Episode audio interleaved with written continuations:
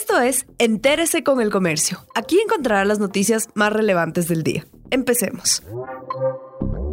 A continuación, los temas más destacados en el comercio este 6 de abril.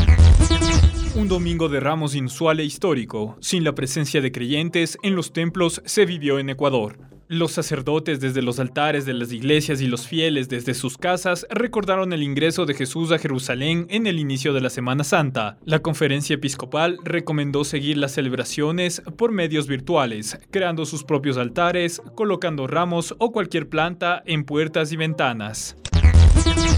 La Fuerza de Tarea ha recogido 1.300 cuerpos de personas fallecidas en domicilios y hospitales de Guayaquil. Esa labor que se hizo desde el 23 de marzo hasta el sábado 4 de abril fue realizada junto con criminalística de la policía, sin contar los casos que han atendido las funerarias. Jorge Wattet, que dirige el grupo, admitió que 90 personas fueron sepultadas en bolsas inicialmente por el déficit de ataúdes. El gobierno recibió una donación de 3.000 ataúdes de cartón y el municipio otros 1.000. El Estado en estos no tiene recursos para traer ataúdes de madera, según Guate.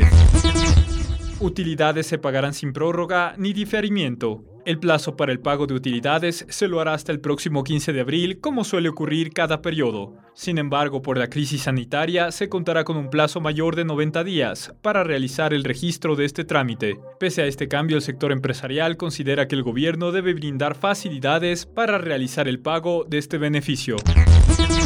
Las unidades judiciales de tránsito funcionan parcialmente durante el estado de emergencia.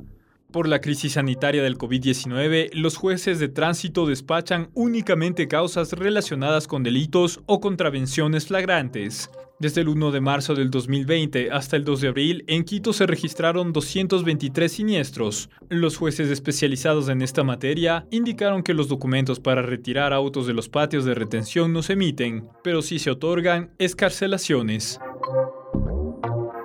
Gracias por acompañarnos. No olviden seguirnos en Facebook, Twitter e Instagram como El Comercio Com.